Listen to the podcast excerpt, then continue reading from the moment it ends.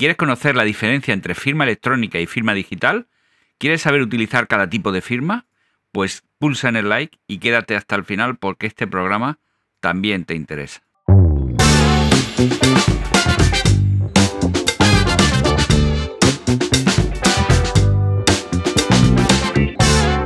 Te doy la bienvenida a Diario Asesor, el podcast para asesorías. Yo soy Paco Pacheco y este es un podcast sobre tecnología, productividad y todo lo relacionado con tu asesoría o despacho profesional. Este es el episodio 4 y te voy a ayudar a diferenciar entre firma electrónica y firma digital y la forma y manera de poder aplicarlo en tu despacho. Pero antes, salitel.com, programas, servicios y herramientas de productividad especializadas en tu asesoría o despacho profesional. Hoy quiero destacarte precisamente nuestra plataforma de firma electrónica, eFirmaGo, donde podrás firmar de una manera cómoda y desde cualquier lugar documentos, contratos, presupuestos y todo lo que quieras que tenga constancia legal ante cualquier administración o foro jurídico. eFirmaGo es la forma más fácil de conseguir una firma. Bueno, y ahora sí, pasamos al contenido del, episodio de hoy. Hoy en día se dispone de, herramientas que pueden alterar todo lo que vemos. Ya no estamos seguros si vemos un documento, un recorte de prensa, un mensaje supuestamente copiado de las redes sociales, si ha sido alterado o no. Si no tiene trascendencia, pues esto como que nos da mucho, nos da igual. Pero si se trata de documentos de trabajo, eh, del despacho o acciones legales, necesitamos algo que nos permita conocer que un documento pues, no se ha alterado desde su origen. El tema que tratamos hoy nos va a permitir todo esto, garantizar fehacientemente de que un documento no ha sido alterado desde su origen o si un acuerdo ha sido firmado verdaderamente por una persona. Voy a empezar con la firma digital y por tanto comenzaré a hablar del certificado digital.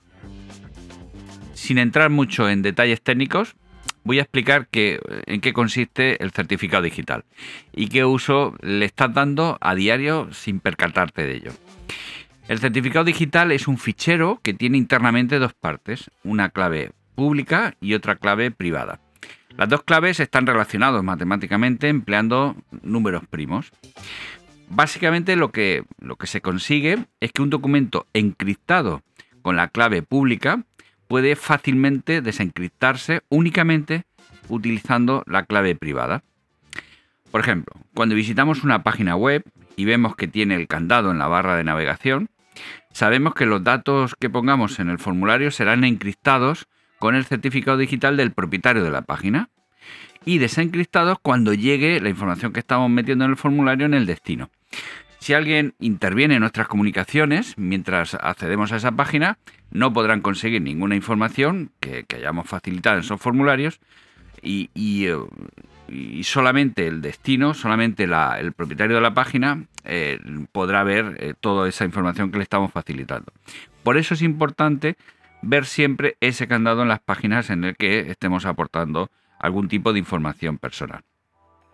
En el ámbito que nos compete, en el de las asesorías, podemos utilizar el certificado digital para asegurarnos de que un documento que hemos realizado nosotros y que vamos a enviar a un tercero tenga la evidencia de que no se ha alterado. Para ello, podemos utilizar nuestro certificado digital.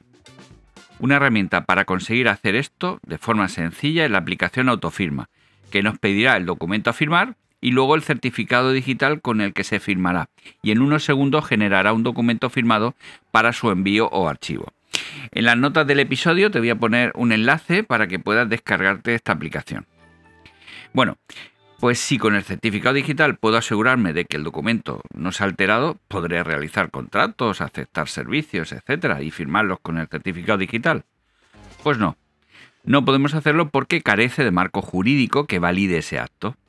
Para poder firmar un documento con base legal necesitamos la firma electrónica. Y ahora te explico cuál es su base jurídica. En el ordenamiento jurídico vigente, el rango más alto y predominante para todos los países que forman parte de la Unión Europea es el Tratado de la Unión. Y justo por debajo se encuentran los reglamentos que son de obligado cumplimiento para todos los países miembros.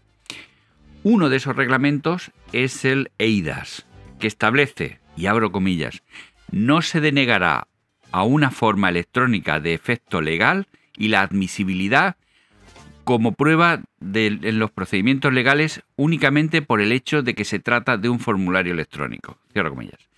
Es decir, que las firmas digitales son legalmente válidas en la Unión Europea tal y como se define en el reglamento de identificación electrónica, autenticación y servicios de confianza EIDAS. Si quieres conocer y acceder a la normativa, tanto el reglamento EIDAS como la ley que transpone en nuestro ordenamiento jurídico ese reglamento, te dejo en la nota del programa un enlace a un artículo que hice eh, con, todos esos detalles y enlaces. Antes te he explicado eh, que eh, aplicar la firma digital era algo sencillo con la aplicación autofirma. Y ahora te preguntarás si es igual de sencillo tener la firma electrónica, aplicarla. Pues la respuesta es que sí.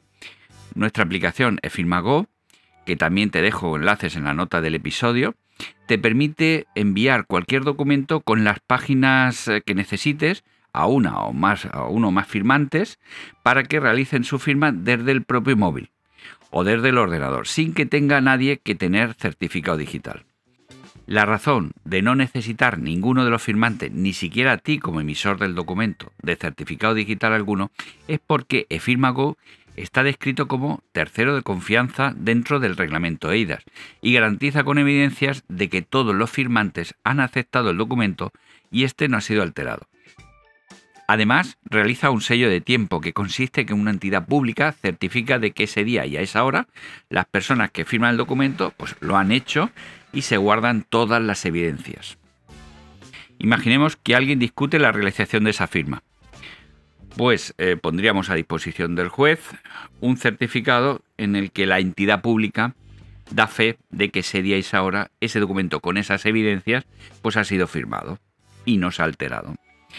Y como dato adicional, a todos los documentos firmados se le añade en un lateral un CSV o código seguro de verificación para que cualquier persona o entidad pueda obtener una nueva copia original del documento. Y es muy caro poner en marcha o tener disponible en el despacho la firma electrónica, pues realmente no lo es, ya que por 10 euros masiva lo puedes poner en marcha y además con un plan anual pues tienes un 20% de descuento. Yo todo esto te lo pongo en las notas del episodio para que lo puedas ver con tranquilidad. Bueno, resumiendo, la firma digital permite asegurar que un documento no se ha alterado desde que se aplicó esa firma digital y se suele utilizar frecuentemente para remitir documentos o facturas a la administración o a otras entidades. Y por otro lado, la firma electrónica permite de una forma legal firmar documentos por una o varias personas con plena validez jurídica en toda la Unión Europea. De igual forma y al mismo nivel que firmaríamos eh, con un bolígrafo, firmaríamos en persona. Esa es la gran ventaja que tiene la firma electrónica, que es igual y al mismo nivel, yo diría que más, porque siempre podríamos discutir si la firma lo ha hecho una persona o no, pero la firma electrónica garantiza 100% de que esa persona ha realizado ese, ha, firmado ese documento. Y llegamos al final del programa de hoy, no sin antes animarte a que dejes tu comentario y valoraciones de 5 estrellas en tu programa de podcast, darle like y suscribirte y sobre todo pedirte que lo compartas en redes sociales porque eso ayudará a seguir creando contenido interesante. Me puedes encontrar en Twitter y Telegram como salitel y en el formulario de contacto de salitel.com. Te agradezco que llegaras hasta el final y nos escuchamos en el siguiente episodio.